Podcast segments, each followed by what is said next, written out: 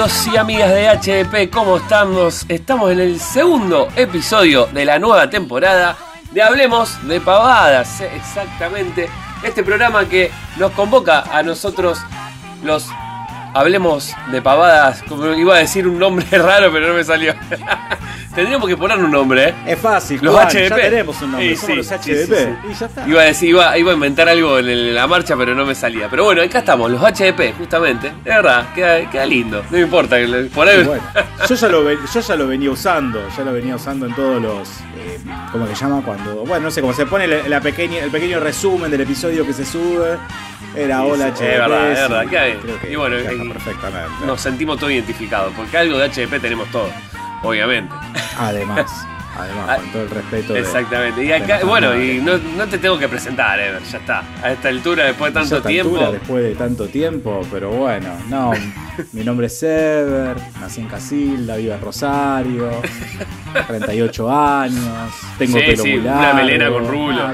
El que no lo conoce, o sea, envidiable, la verdad. Exactamente. Así que bueno, eh, estamos acá nuevamente eh, y tenemos un programa lindo. Vamos a. Ahora vamos a hablar un poquito de lo que, vivimos estas últimas semanas en el mundo del gaming y un poco de lo que, pasó también en el mundo geek, vamos a decirlo entre comillas.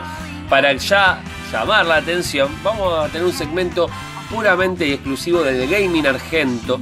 eh, que ya hemos hecho un, volumen el año pasado y lo queríamos volver a retomar. Y lo más probable es que retomemos varios volúmenes más este año, porque hay mucho para cortar de, de, de- de gaming argento y nos gusta mucho traer a colación justamente juegos de producciones locales.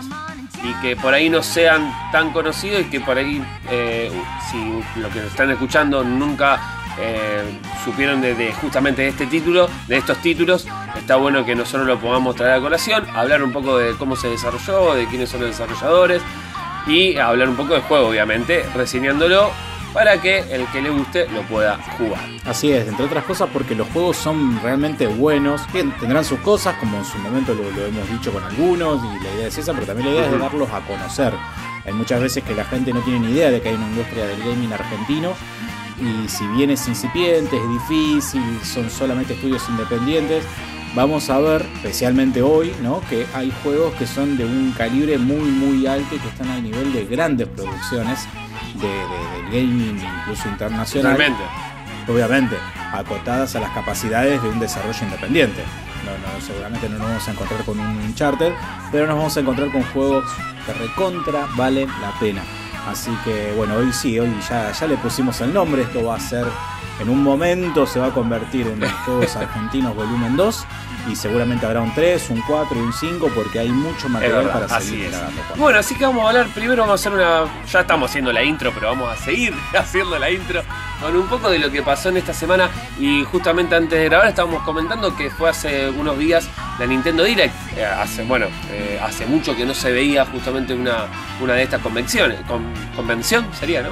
Sería una presentación. Nintendo hace tiempo que, desde la época de la Wii, o la Wii U en realidad, que, optaron por esta idea de tener una conexión directa con el consumidor. Ellos te permiten probar juegos, le permiten probar juegos a la prensa, invitan a probar la consola, todo, pero ellos tienen, la idea del Nintendo Direct es la idea de un streaming exclusivamente para vos, consumidor. De hecho, Satoru Iwata, su expresidente, Dios lo tenga en su santa gloria, él agarraba y hablaba- cuando hacía direct, hacía Es para señas vos. hacia la Sí, pantalla como diciendo, esto es para vos, esto es de Nintendo, para vos, consumidor, fana de Nintendo, en épocas previas a la pandemia. Por eso es que cuando PlayStation hace algo, cuando Microsoft decía todo, los japoneses Sí, lo empezaron a hacer para ahorrarse unos mangos y, para, y para controlar la información.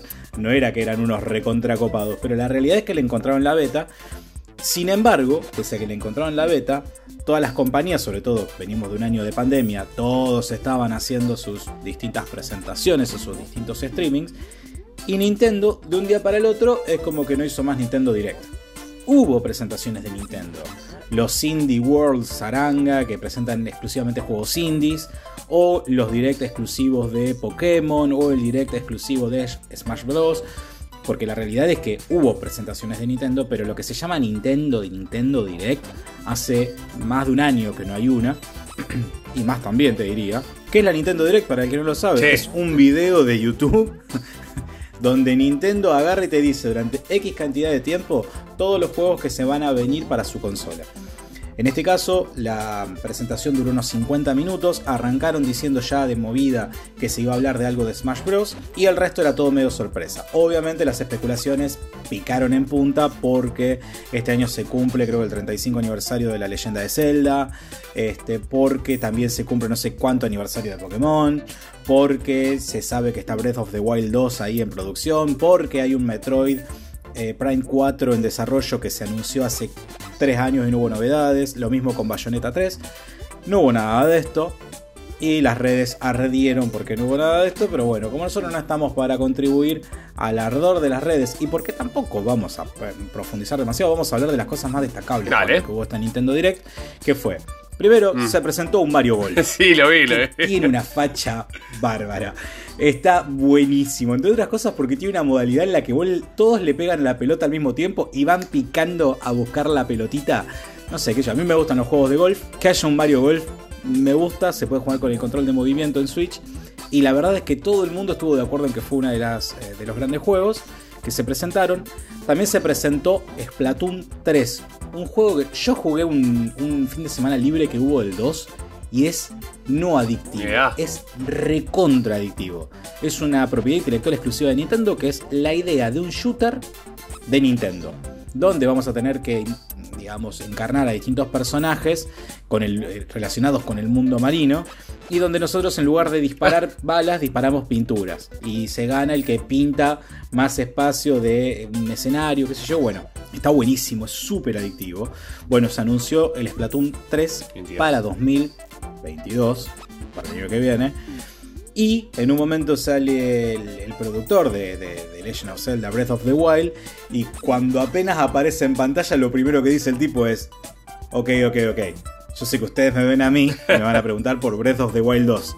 Entonces, antes que me diga nada, no voy a hablar de Breath of the Wild 2. O sea, te la rebajó mal. Y dijo, pero este año en algún momento les vamos a contar ahora, ahora. de Breath of the Wild 2. Sí les vengo a contar, claro, de que vamos a sacar un port de Wii, que es The Legend of Zelda. Sí, muy, muy esperado. Eh, muy esperado ese título, porque no... Se llama. Es raro, es un título raro ellos lo quisieron vender como, mirá, muchas de las ideas de Breath of the Wild nacieron acá. La realidad es que tuvo una, a nivel ventas, el juego tuvo muy, muy pocas ventas para lo que es un juego. Pero me parece que por la consola, por la consola en sí también. Pero no fue una consola muy... Ojo que, no, no, no fue para la Wii U fue para la Wii. Para la Wii, para la Wii. vendió un montón, pero la Wii vendió un montón. Sin embargo, el juego vendió alrededor de 4 millones de, de, juegos. Lo que tenía era que tenía un sistema de control muy extraño, porque te acordás que la Wii se encontraba con movimiento. Por eso, a eso. Entonces, lo que quisieron hacer es un Zelda donde vos manejabas la espada y el escudo con los joysticks y salió medio raro. La gente medio como se quejó, bueno. Ahora, esta nueva versión va a permitir jugarlo con los mandos por movimiento, con los Joy-Cons, o jugarlo con el control de la forma convencional. Convencional. La verdad se ve medio como el ojete. A mí particularmente no es un estilo artístico que me guste. Yo prefiero más el estilo cel shading del último o del Wind Waker, que dicen que en algún momento de este año va a salir. Pero bueno, ellos le metieron mucha manija a este juego y seguramente va a vender lo que no se dice. Lo que no se vendió. Exacto, sí, ni hablar. Va a vender mucho más de 4 millones. Al margen de eso, ¿qué más anunciaron? Un montón de JRPG de Square Enix y de un montón de gente. Llega Fall Guys a Switch. Nos enteramos también que llega para Xbox en este verano. Este, y bueno, esos fueron los principales, digamos, puntitos. No hubo nada de Bayonetta, no hubo nada de Metroid, no hubo nada de Zelda. No hubo nada de Mario, salvo el Mario Golf y que se anunciaron unos skins para eh, y, unos sets para Animal Crossing. Hasta ahí nomás el, el Nintendo Direct. ¿Y de Snow Bros? De Smash Bros. De Smash Bros, perdón. no lo nombré porque en realidad se presentaron nuevos personajes para Smash, Bros, para Smash Bros. Y la realidad es que están muy bien presentados, están muy buenos. Pero se presentaron dos personajes de la saga Xenoblade Chronicles 2. Lo cual implica que, primero, está buenísimo cuando se presenta un personaje en Smash. Pero es un juego que ya tiene, no sé, 100 personajes, 60 personajes, no sé cuánto tiene entre los principales, los ah, secundarios, qué sé yo. Está bueno cuando entra un personaje de afuera, como cuando entró un personaje de Minecraft, pero en este caso presentaron a dos personajes de un JRPG de, Nintendo. Y yo supongo que si vos sos fana de Xenoblade Chronicles decís, uy, qué copado, pero para el resto es Sí, sí, no es otra waifu con espada, con las tetas así de infladas agarrándose a trompadas, ¿viste? Entonces, como Sí, que sí, sí. está buenísimo. Lo bueno de la presentación es que fue, lo primero duró 3 minutos y listo. No es que apareció el productor, no es que apareció Sakurai a mostrarte cómo se maneja, no, no, no. Pero bueno, digamos que estos son los puntos principales de la Nintendo Direct. Algo que pasó en estos días, que seguramente ya lo, lo habrán visto por ahí, y bueno, y la gente se recontra calentó. Porque bueno, después hubo mucho port, mucho port de, de Ninja Gaiden, muchas cosas por ahí medias. No era lo que la gente estaba esperando, tampoco era lo que Nintendo prometió. Nintendo te dijo, Nintendo Direct, con noticias de Smash Bros. cumplió. Listo. Listo, no, no fin, del, fin del Nintendo Direct, Juan. Buenísimo, Pero eso no fue lo único que se nos reveló esta semana.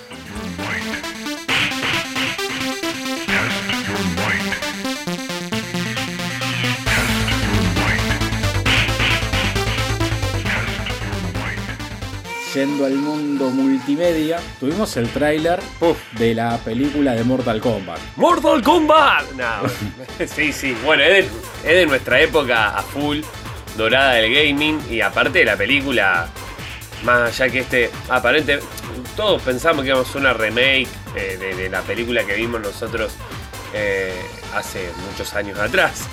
Eh, y vimos ese tráiler totalmente sangriento. Y muchos va, yo por lo menos en las redes cuando nosotros lo subimos, mucha gente poniéndonos que, que la verdad que fue más de lo que esperaba, ¿no? Como con mucha manija.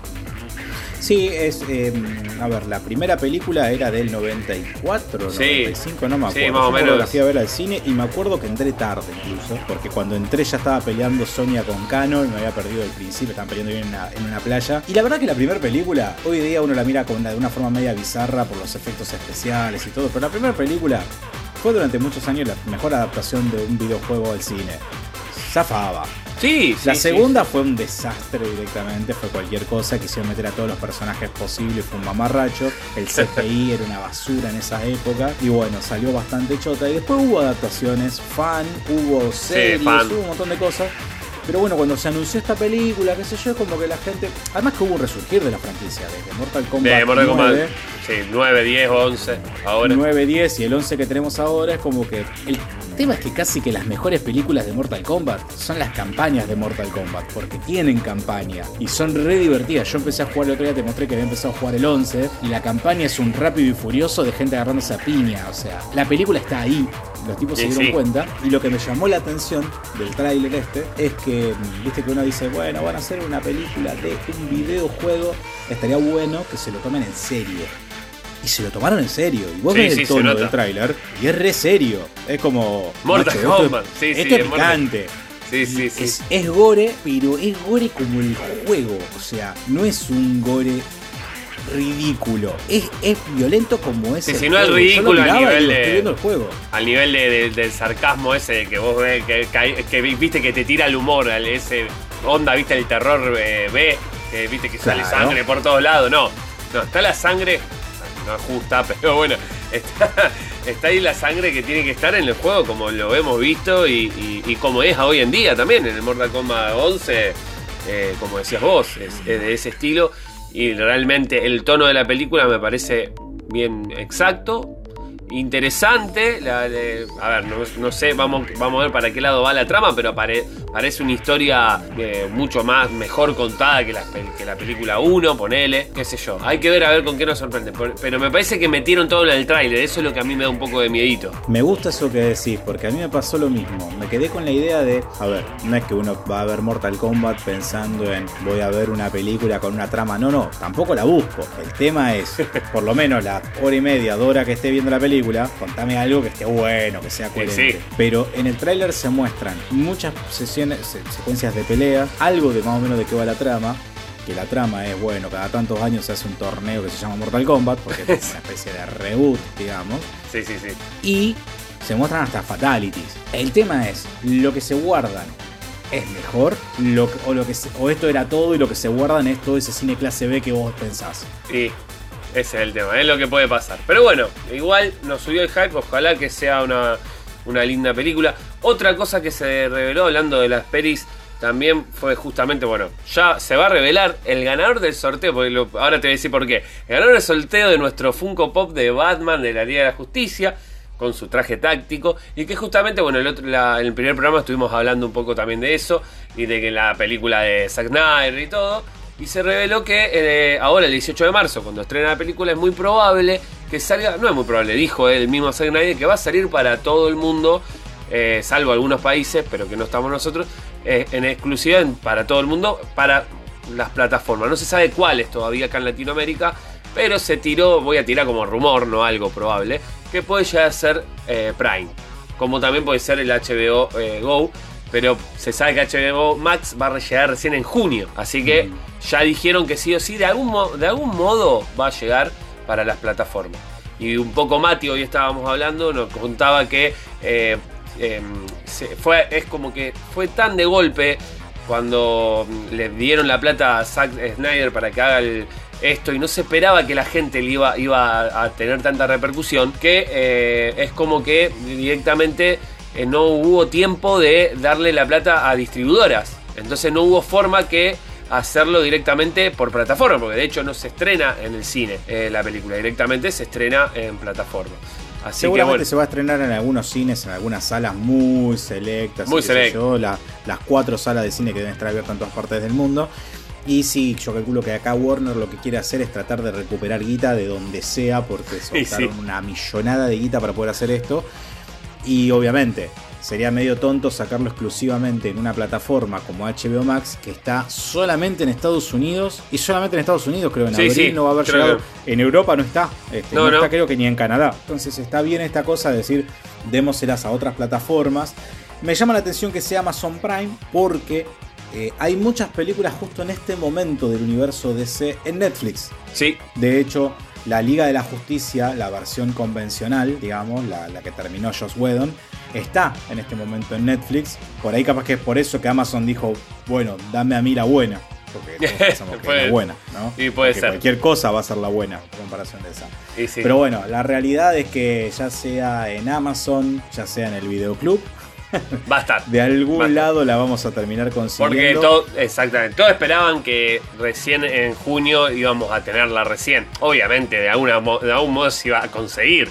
Pero bueno, era obvio que le tenía que llegar antes de alguna, de alguna otra manera. Bueno, y vos fíjate que pasa lo mismo que Mortal Kombat. Mortal Kombat se estrena el 16 de abril en HBO Max y en las salas seleccionadas. En algunas, Hasta se promociona para salas IMAX. Yo calculo que esa promoción le quedó vieja, porque no sé si hay algún IMAX abierto, posiblemente en Estados Unidos. La verdad que no. Pero no sabemos si incluso en Argentina van a estar abiertos los cines de acá a un par de meses. Eh, vi el otro día que se estaban quejando justamente los se empleados. Se decía que ahora, para finales de febrero, justamente en estos días, supuestamente ya tendrían que estar abiertos. Qué lindo sería fines de febrero. El, Snyder Cut se estrena en marzo. Qué lindo sería que vuelva al cine. Con el Snyder Cut nos vamos, pero ¿sabe qué? no, Juan, con tres barbijo, pero vamos. Sí, barbijo, pero en bola. así. Totalmente. Así que bueno, un poco, un poco fue esa la intro. Eh, que bueno, teníamos mucho para contar porque fue una semana cargadita. Pero bueno, ahora sí, vamos de lleno a ver, ¿te parece? A nuestra temática que hoy nos convoca, hoy nos trae que es el gamer argento 100%. Y quería empezar con, eh, en realidad, una demo, no es el juego completo, pero de nuestros amigos de Blitz, que, hemos tenido la posibilidad de hablar el año pasado eh, sobre justamente este juego que ojalá que salga, eh, ya hay para fecha de este año todavía, ya después nos van a decir ellos, nos van a informar bien qué, para qué fecha, pero yo calculo que para la segunda mitad del año. el Slender Treats, ¿no? Ese juego que estuvimos hablando de una aventura gráfica eh, un poco así, se podría decir bien, eh, eh, con una estética timburtunesca, ¿no? así con un arte muy, muy lindo, pero muy a la vez tétrico, se podría decir, porque tiene eso sí de, de, terror. De un escritor que, mm, que, tiene que ir a, va a un lugar llamado Villa Ventana para buscar inspiración y en ese lugar empieza a tener pesadillas, premoniciones, a ver cosas raras entre los pobladores. Ya de por sí Villa Ventana tiene muy pocos habitantes. Eso, todos esos locales vacíos, ¿viste? Esos, pueblos abandonados. Eh, bueno, eh, tiene ese estilo y la verdad que tiene una estética impresionante eh, del, dibujante que estuvimos hablando, justamente Hernán Catares, creo que se llamaba el, sí, Hernán, Hernán seguro, Catares o Catares, creo que era el apellido, que estuvimos hablando nosotros en la entrevista el año pasado, que le fue, le, significó en este, en este trabajo un, más, más, que un riesgo, como sería, él, nos decía como que fue muy difícil para él porque tenían que hacer en tres dimensiones y en varias eh, con, sombra, con un montón de animaciones que él no estaba acostumbrado y que la verdad que se nota en el juego. Yo tuve la posibilidad de jugar al demo que estuvo en Steam eh, en los en, lo que fue la el festival, de, de, Steam festival de demo de Steam. no me salía el nombre gracias Ever. Festival de demo de Steam y antes estuvo en la The Big Adventure. Estuvo dos, en dos oportunidades que fue el festival de aventuras gráficas de Steam que tuvo creo que fue a finales de enero y esto fue a principios de febrero. Eh, en esas dos posibilidades eh, tuvimos la posibilidad de poder jugarlo. Yo jugué hace muy poquito y la verdad que eh, está, todavía le falta el juego porque está eh, obviamente está en proceso, eh, está, sin, está con subtítulos en inglés y sin voces. Me contaban los chicos que están trabajando en eso, en ya agregarle las voces. Las voces ya falta muy poco para, para, que la puedan poner porque eso está también en inglés. Si recuerdan, el Kelvin estaba también en inglés, doblado en inglés y subtitulado en español. En esto van a hacer exactamente lo mismo. La verdad que eh, después en cuanto a la jugabilidad está bárbaro, eh, tiene profundidad el juego para ir de, adelante a atrás y de fondo hacia adentro, se puede decir. Tiene eh, esto de, poder interactuar con muchas cosas. Y la verdad que a mí me, gustó. No quiero contar tanto del juego. Se puede ver si el que quiere ir a Steam van a poder ver un pequeño tráiler. Y seguramente cuando se vuelva a habilitar la demo lo van a poder volver a jugar. Eh, y estén atentos a nuestras redes que nosotros siempre, generalmente cuando hay este tipo de noticias lo, ponemos. Bien, sí, sí, la verdad que una evolución en la fórmula eh, de la gente de Blitz, cuyas últimas aventuras gráficas para PC particularmente, bueno, además de estar en celulares, estaba Kelvin and Infamous Machine, que tenía un, planteamiento un poco más point and click tradicional Acá no deja de ser eso, pero con un desarrollo, con, un nivel de exploración mucho más amplio, por esto que vos decís, porque tienen profundidad los escenarios y justamente en un ambiente un poco más, digamos, eh, de, terror, no sé si de terror, de suspenso. de suspenso, sí, sí, y te digo que los primeros minutos, son 20 minutos más o menos de demo, eh, ya te meten ese suspenso y termina que te da ganas de ya de comprarlo, ¿me entendés? Eh, realmente termina con, te va atrapando la historia. Porque va. Yo creo que ellos tenían. Perdón, perdón. No, no, no, eso, que va, que va contándote un poco de esto lo que conté, que él va viendo entre los habitantes un poco el misterio de, esta, de, este pueblo. Ellos, eh, si no me equivoco, este juego tenía fecha de lanzamiento para este año. Exactamente. Segunda mitad de este año. Sí, sí. Bien, bien. Seguramente va a haber alguna, alguna demo más y después vamos a hablar con los chicos a ver si nos dan la posibilidad de algún de alguna aquí para poder hacer este, el análisis del juego, porque la verdad que son gente de, muy buen hacer. Eh, si no, ya no tenés eh, más nada de Slender Threads, eh, Juan, salto yo a lo que estuve jugando. Bien, estuve jugando también un juego argentino, que no es un juego nuevo en este caso, es más o menos nuevo, la realidad es que salió el año pasado, pero posiblemente para todos los que estén escuchando este podcast sea un juego nuevo. En este caso les voy a hablar de un juego que tiene un nombre súper argentino, se llama Nubarrón, Juan. O sea, imagínate que nubarrón es una palabra, yo no sé qué otros lugares dicen, bueno, en España pues ya decir nubarrón. Nubarrón, The Adventure of a Unlucky Gnome, o Nubarrón, la aventura de un gnomo sin suerte. es un juego, es un juego, está bueno, está bueno el nombre. Este, es un juego desarrollado por un estudio que se llama Nasty Cloud, justamente, sería algo así como, este, digamos, nube, digamos, sucia, de alguna forma y publicado por Hayden People Club, que es una compañía que también está radicada acá en Argentina, es de, un argentino, o sea que es un juego hecho en Argentina y publicada también por argentinos. Este juego salió hace casi un año, Juan, salió el 30 de enero del 2020, en principio salió exclusivamente para PC a través de la plataforma Steam y también ahora está disponible en Nintendo Switch. ¿Qué es Nubarrón? Para saberlo. Nubarrón es un juego de plataformas, pero no es un juego de plataformas como hablamos en su momento de Ivan's Remain sino que este tiene un, planteamiento un poco más tradicional de las plataformas. En ese caso, el juego era una visual novel con una serie de rompecabezas en los cuales se resolvían, o ibas avanzando a través de resolver plataformas, puntualmente dicho. En este caso, el juego, Juan, nos hace acordar un poco a juegos como Ori and the Blind Forest o como el Rayman Legends. De una. Especialmente por la cuestión estética. Eh, ¿Por qué? Es muy lindo. Porque el juego está. Es muy lindo. Todos los escenarios y los personajes están así como ese pintado, ¿viste? Ese pincelado a mano típico de los cuentos. Sí, uno ve. sí, sí, sí. Bueno, La, la- Es así. Las luces me, me, me gusta también, como, como eso de, de- Como los cachetes, por ejemplo, estoy viendo así, ve cómo está como más eh, iluminado ciertas cosas. por eso, es un, es un juego que está muy, muy apoyado en la artística, pero no es solamente un juego bonito, Juan. A ver. Que eso también es importante. El juego, bueno, más allá de que. mm, de, de- de su apartado gráfico, vamos a hablar un poco más o menos de qué es la historia. Vos sos ñom, sos este ñomo que un día se despierta y cuando se despierta, el tipo en su cabeza, o encima de su cabeza, en en vez de tener el sombrero de la suerte, el Lucky Hat que se llama en el juego, tiene una nube. Una nube que le sigue, ¿viste? Como cuando veía los dibujitos y tenía una nube Sí, que sí, seguía para Era todos lados, como mala "Qué suerte. mala suerte". Sí, sí, sí. Claro, exactamente. Bueno, entonces resulta que el tipo se levanta y dice, para, para, para, no tengo el sombrero y mira para arriba, tengo una nube que me sigue. Entonces vos vas avanzando, es un estilo de scroll lateral, digamos, te vas moviendo hacia los costados, también en algún momento te vas a mover hacia arriba y hacia abajo, hasta que te encontrás con otro personaje que te dice, hey, ¿qué haces? ¿Cómo estás? Mirá, resulta que hoy es la festividad del pueblo, qué sé yo, tal cosa, me falta tal cosa, ¿por qué no vas con tu sombrero de la suerte? Es que el tema es que perdí el sombrero de la suerte. En cambio, el sombrero de la suerte, tengo esta nube de miércoles que me está persiguiendo. vas avanzando, esto te- que te estoy contando son los primeros 3-4 minutos del juego, ¿no? Y te cruzas con otro personaje, un búho muy fachero, que como todo búho, es el tipo que maneja la sabiduría y te dice, vos despreocupate, te sigue esa nube, yo te voy a ayudar. ¿A través de qué cosa Juan nos va a ayudar? A través del nubarrón. ¿Y qué es el nubarrón? es un libro. Es un Ah, libro de sabiduría donde supuestamente está la fórmula, la receta que nos va a permitir quitarnos a esta nube de la cabeza. ¿Qué pasa?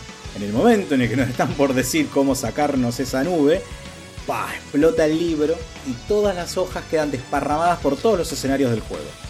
Entonces, nosotros vamos a tener dos tareas. Por un lado es recuperar este Lucky Hat, este sombrero de la suerte, pero por otro lado va a ser ir juntando todas las hojas del nubarrón para poder, Poder saber cómo quitarnos a esta nube de la cabeza. la maldición. Así- exactamente. Así es que nosotros vamos a empezar, digamos, esta aventura. Como les dije, es un juego de plataformas, o sea que básicamente nos vamos a ir moviendo por escenarios y a través de saltos, de, distintas plataformas, de mover cosas, vamos a ir avanzando y resolviendo algunos rompecabezas que nos permiten seguir avanzando hasta la pantalla siguiente y alcanzar las hojas del nubarrón que las vamos a ver perdidas en algunos lugares de la pantalla. También se premia la exploración. ¿Por qué está bueno esto? Por dos aspectos. Por un lado, la- el escenario nos cuenta un poco ya del lore del juego, porque el juego tiene su historia y tiene su profundidad. Y por otro lado, cada vez que nosotros encontremos una hoja de nubarrón y apretemos el botón de pausa, vamos a poder abrir el nubarrón y encontrarnos con historia del el mundo del juego, porque además de encontrar la historia de además de encontrar la fórmula o la receta para sacarnos esta nube de la cabeza, vamos a encontrar qué es la nube, cuáles son las etapas o las fases de la nube, y vamos a conocer sobre los personajes que nos vamos a encontrar en este bosque,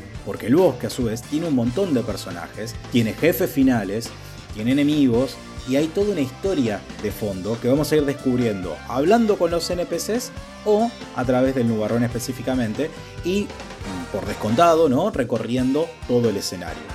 Muy bueno. Resulta que nuestra nube, Juan, no es solamente una nube fea. Nuestra nube tiene sus, digamos, sus eh, aptitudes. A tal punto de que la nube nos va a permitir a nosotros tirar distintos rayos. Entonces ya, además de ser un gnomo que solamente puede saltar, porque la realidad es que solamente puede saltar, vamos a poder, con la nube, tirar unos rayos para atacar a los enemigos. Cuando atacamos a un enemigo, lo convertimos en una plataforma.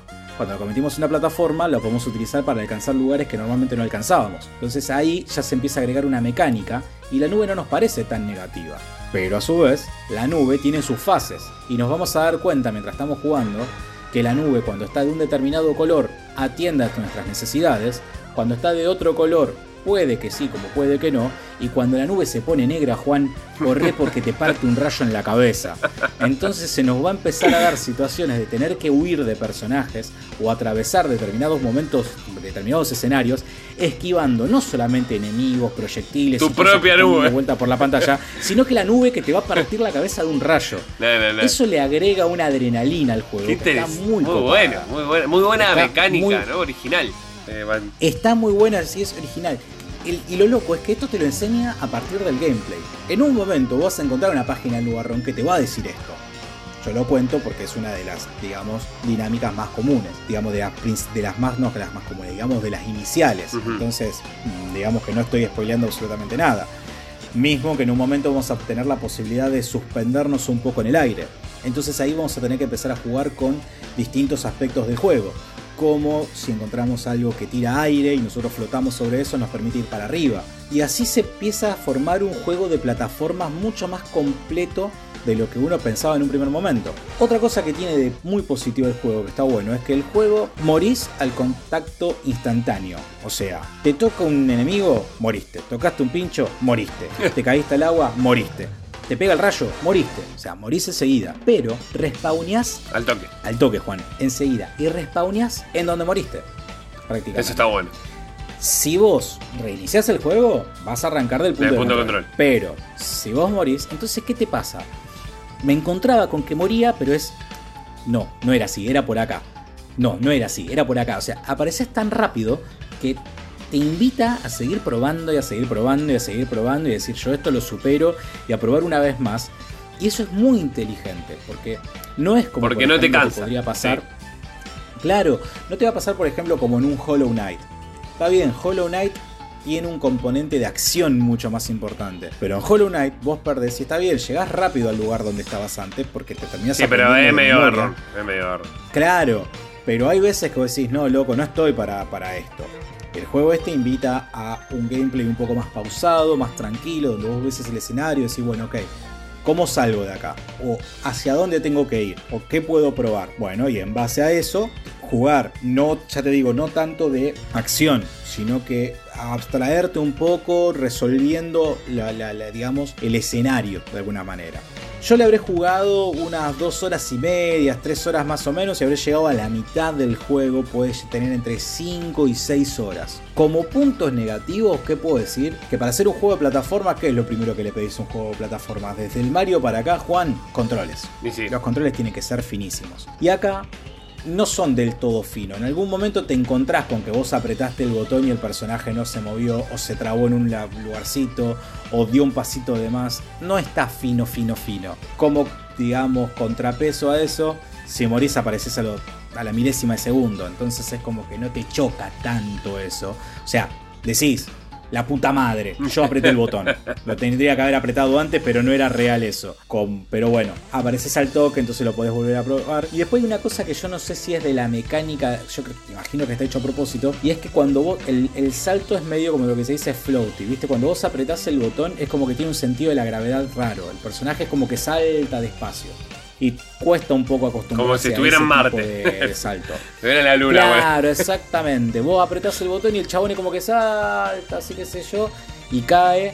Entonces es como que tenés que tenerle los tiempos a eso. Pero la realidad es que a mí me pareció recontra entretenido. Eh, más que en la línea de lo que decía antes de, de un Rayman Legends, salvo por la cuestión estética, o de un Hollow Knight, te diría que está en el nivel de un gris. Ah, sí. Juego gris. Un poco por ahí, porque incluso tiene una historia que tiene su profundidad. no, Onda no es tampoco tan gilada. Exactamente. Y por último, para, para, contarles, es un juego que eh, se puede comprar en PC, como les comentaba, se puede comprar en Switch también, en Steam. 100 pesos. Argentina, sale 100 pesos. 100 pesos.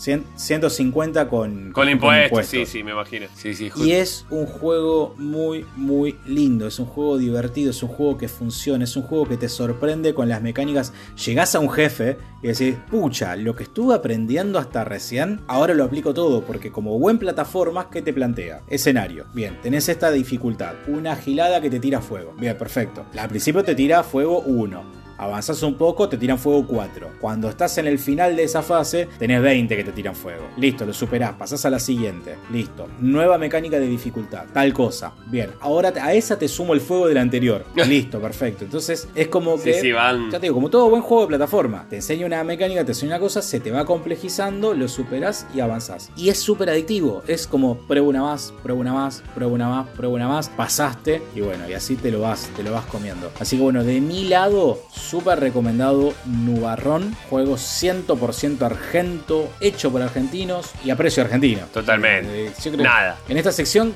creo que tenemos que empezar a poner lo que te cuesta un juego y qué podés comprar por 100, Sí, sí, 150 pesos. Nada, nada, pero nada. Un paquete de salchicha de 6 sale 130. Nah. Lo de la Mari, acá cerca. para que te des una idea. Llora la Mari. Y bueno, la Mari.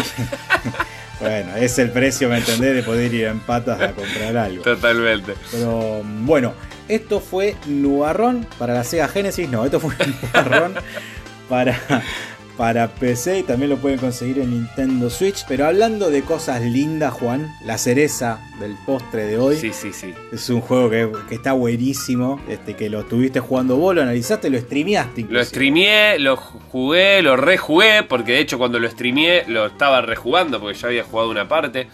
Así que realmente ya lo había terminado creo que cuando lo, cuando lo, lo, lo streameé. Así que es un juego que a mí me gustan las aventuras gráficas, no hay con qué darle si ya se dieron cuenta. Y yo te diría que estamos con una aventura gráfica que encima es argentina de una de las mejores de los últimos años. Eh, realmente con una historia, como dicen ellos, 99,9999% original. Eh, es, estamos hablando de Nine Witches Family Disruption. Es una, una aventura gráfica que lo hizo un solo tipo, vamos a decirlo así, eh, llamado Diego Canepa. Diego Canepa fue el encargado eh, de, hacer casi todo el juego y después con la ayuda de, de- de sus, él lo dice en, su propia página, de sus amigos. eh, de, un grupo que lo, ayudó, a algunos a hacer la parte del fondo, a otros a hacer la música y otras cositas más referido al juego, pero deben ser en total unos 4 o 5, así que estamos hablando de algo muy chico. Él lo llamó Indie Ruption, a su, sería su desarrolladora. Y eh, fue en realidad publicada por eh, Blowfish, eh, esa, eh, una desarrolladora muy conocida que eh, hace justamente, publica juegos. eh, y eh, uno de estos fue justamente Night Witches, que salió para eh, el fin de año diciembre del 2020, así que bastante nuevo. Estamos hablando de un juego nuevito, nuevito. Para meternos ya de lleno a lo que es la historia, estamos hablando de, eh, tenemos que hablar de la Segunda Guerra Mundial. Eh, vamos a, estar encarnando a dos personajes muy interesantes. Eh, uno de ellos es el Dr. Krakowitz y su ayudante Akiro Kagasawa. Eh, ya muy gracioso, ya estamos hablando con humor, ¿no? Porque realmente eh, tiene ese humor ácido, es humor sarcástico al estilo Monkey Island, pero llevado realmente con una energía, originalidad. Y estamos hablando de la Segunda Guerra Mundial con nazis, con todo lo que tiene que ver. Justamente estos nazis en esta Segunda Guerra Mundial ya se veían perdiendo la guerra. Y una, mm, se puede decir, otra, una parte de, de- de- de- los nazis, dicen, lo, lo llaman la Occult SS, eh, fue encargada de buscar una forma usando magia negra para poder conquistar, obviamente que era lo que ellos querían, el mundo y ganar la guerra. Encontraron en un pueblo de Noruega eh, llamado, creo que era mm, eh, Milkshake, Sundai. de- sí, Sundai de Milkshake, creo que era el, el país, una cosa así, Sundai. eh, encuentran un lugar donde había una maldición, de cual había una bruja y con cierta sería con ciertos medium tratan eh, lo que hace esto lo que estoy hablando están en los primeros minutos del juego. No no no estoy espoleando nada de hecho si ven el tráiler está ahí. Eh, bueno con esta bruja estos eh, de la cult SS lo que hacen es agarrar y eh, poder liberarla a la maldición. Esta maldición se libera y ellos con una especie de máquina que, tratan de inventar, lo que quieren en- es tratar de, con esa maldición tratarla de enviar a todo el mundo, ¿no? Eh, entonces estamos hablando de un pueblo maldito y ahí acá entran los dos personajes muy carismáticos, de ellos eh, estamos hablando justamente, dije, el doctor Krakowitz, que tiene una eh, particularidad. Él es eh, está en una silla de rueda y él puede, eh, con, su- con un poder que tiene sobrenatural, poder ponerse en trance y poder eh, elevar su alma y hablar con almas en penas. Y también, ¿esto qué tiene que ver? Esto tiene que ver que le agarré una mecánica al juego. Deja de ser eh, una aventura gráfica como un point and click, que de hecho, es algo que no, que no dije, no es solamente una, una aventura gráfica point and click, porque está hecha para jugar con joystick. Decir, de hecho, es, eh, te lo dicen de cuando empezás, que está hecho para eso. ¿Por qué? Porque si lo vas a hacer con, eh, mouse y teclado, como la típica point and click, la verdad que ya se te va a dificultar un poco. Está lograda la mecánica para que vos juegues con, un joystick común, como el de la X o cualquiera de, PC, ¿no? Eh, la verdad que se los recomiendo para jugar con joystick. Si lo tienen que jugar con teclado y, mouse, se puede jugar igual, pero la realidad es que eh, le van a sacar el jugo con el joystick totalmente. ¿Por qué lo decía? Porque justamente una de las mecánicas es que eh, cuando este Dr. Krakovic eh, se pone en trance, eleva su alma y vamos a poder atravesar, por ejemplo, eh, puertas. Vamos a poder hablar con gente que esté muerta. Y esto lo que va a hacer es agregarle una, una mm, otra, otra modalidad al juego, otra cosa interesante, donde vas viendo cosas de la historia, que la verdad que lo, lo hace muy original. Porque más allá de que vos podés interactuar con estos dos personajes, como te decía, su ayudante Akiro, que Akiro lo que va a hacer es todo lo que justamente el doctor no puede. decir, Akiro va a abrir las puertas, ya que el doctor no puede mover ninguna extremidad, salvo la cara. Eh, así que eso está también interesante, porque vos tenés que ir cambiando entre uno y el otro, cada uno tiene una acción.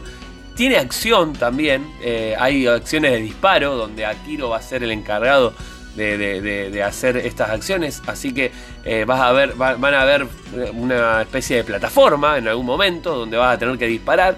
Y eso la verdad que le pone un, un picante al juego y deja de ser esa, aventura gráfica común y corriente. Como ya te dije, una historia muy interesante de, esta maldición donde vamos a, ir, vamos a ir viendo de qué se trata todo esto, de dónde viene, de por qué. Eh, mucho humor, mucho humor, porque por ejemplo hay una fiesta de la Cool 66 que SS, eh, perdón, que es la de la de justamente la de la maldición que están haciendo todo para poder justamente poder hacer la, fiesta y, porque ya se está por hacer la sería la em, la explosión de, este, de esta maldición. Entonces hace todo una fiesta con una recepción, qué sé yo.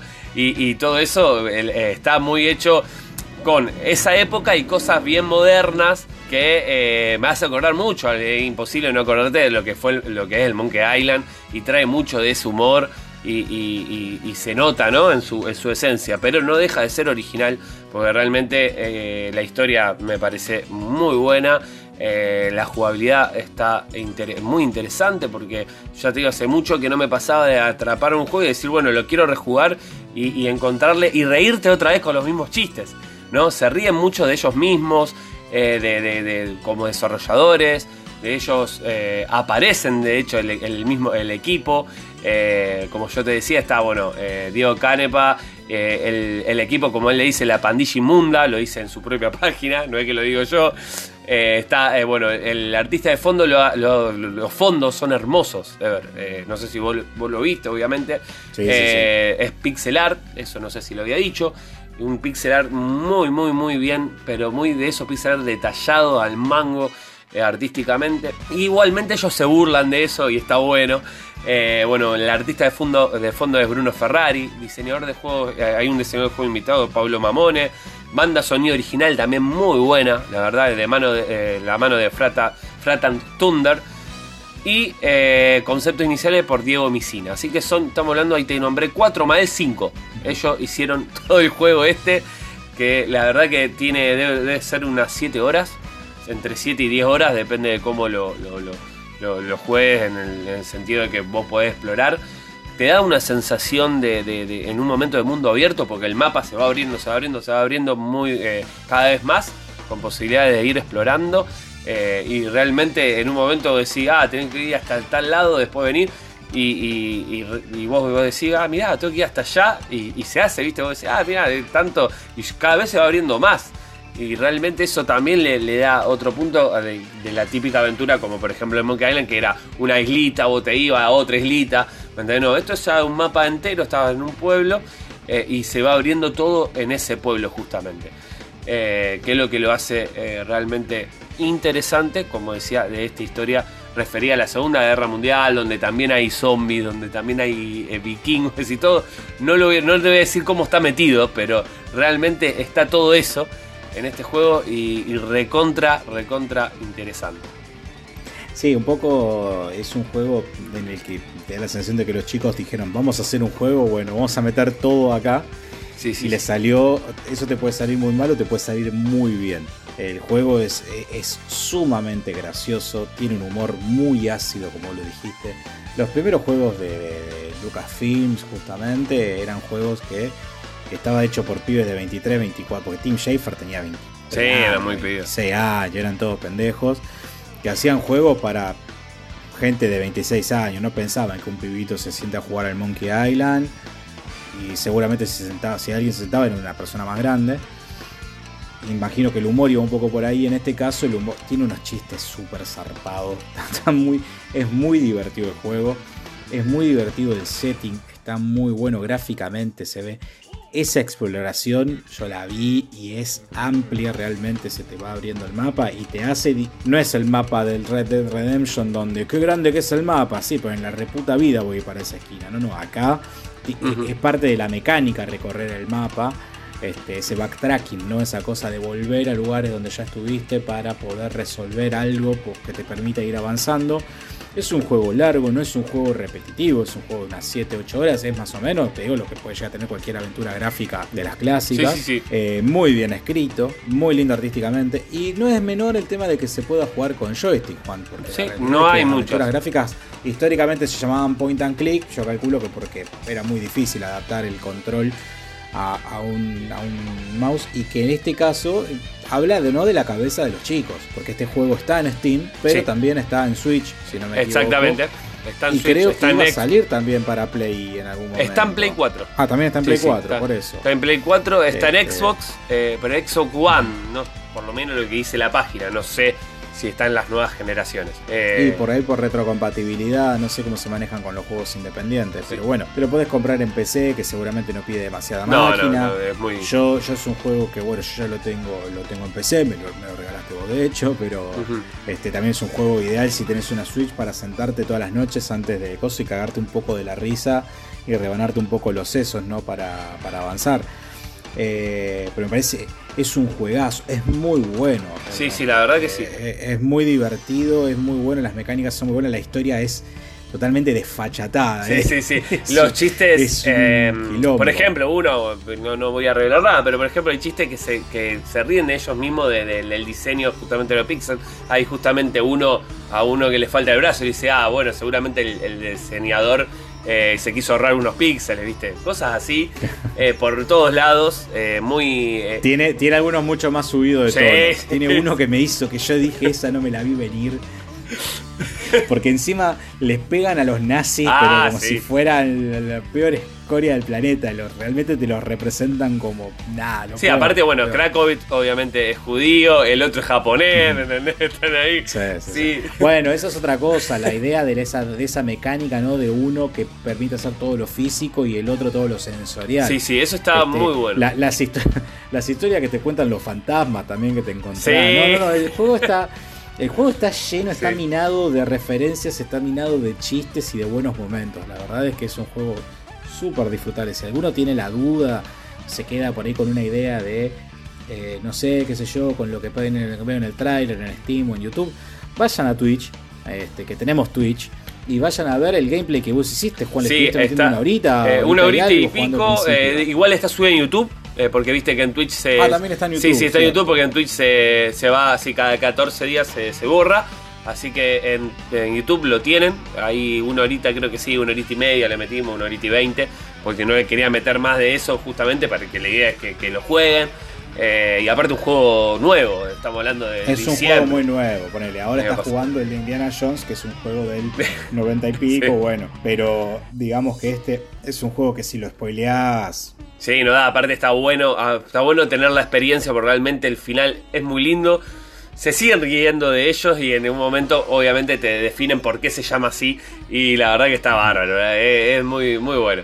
Eh, ojalá tengamos la oportunidad de hablar con Diego. eh, vamos a ver si lo podemos contactar y, hacerlo, bueno, que, escuche nuestro podcast a ver qué le pareció.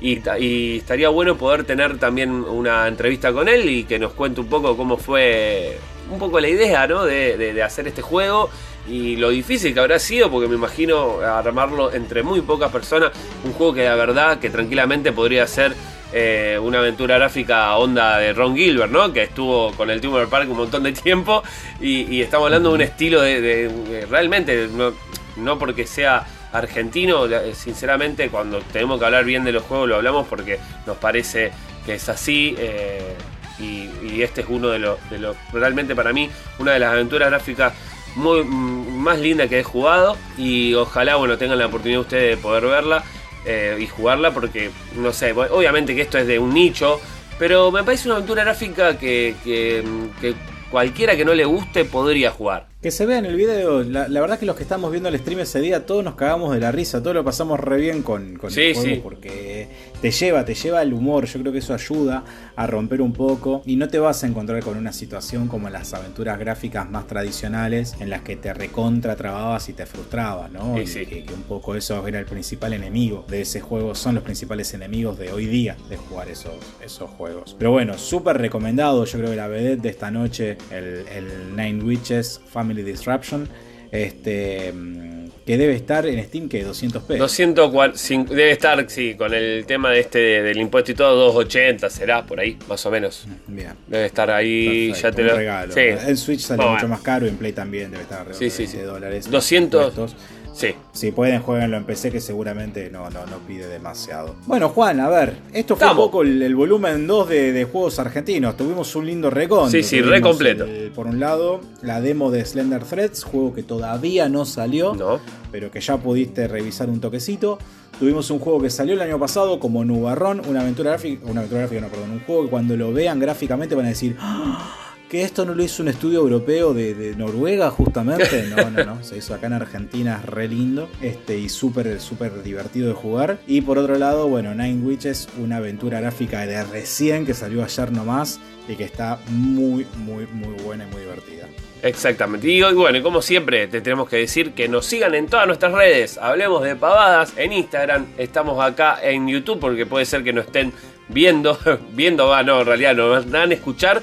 Y yo eh, voy a poner algunas imágenes y cosas ahí para que sea más entretenido. Eh, La foto de tu vieja las toninas. Exacto, sí, por sí, sí, ejemplo. sí. Eh, Y por otro lado, tenemos Twitch, como dijo Ever, así que también nos pueden ir siguiendo ahí porque siempre hacemos, yo estoy haciendo stream todos los sábados eh, de aventuras gráficas y siempre algún juego que aparezca lo vamos a jugar y lo vamos a ir por, por Twitch. Y en YouTube van a empezar los vivos, Ever. Los vivos que seguramente vamos a arrancar finales de febrero y principios de marzo, todos los domingos, como estuvimos el año pasado, haciendo entrevistas eh, con gente copada. Así que bueno, los invitamos a todas nuestras redes que van a estar, si están viéndolo por YouTube, debajo la, la descripción, ¿no? Exactamente, amigos. Bueno, y mensaje para el pasado. Felicitaciones al que se haya ganado el Funko Pop de Batman. Totalmente. Este, no nos pudieron arreglar, se No. sortió finalmente. Este, así que bueno, te felicitamos, sea quien sea, si estés donde estés. Juan, un gusto haber compartido esta noche contigo. Este lindo programa. Le mandamos un abrazo a Mati, que está cumpliendo sus deberes este, laborales. Y bueno, nada, nos vemos la semana que viene, nos escuchamos la semana que viene. Exactamente, hasta la semana que viene. Nos vemos. Bye.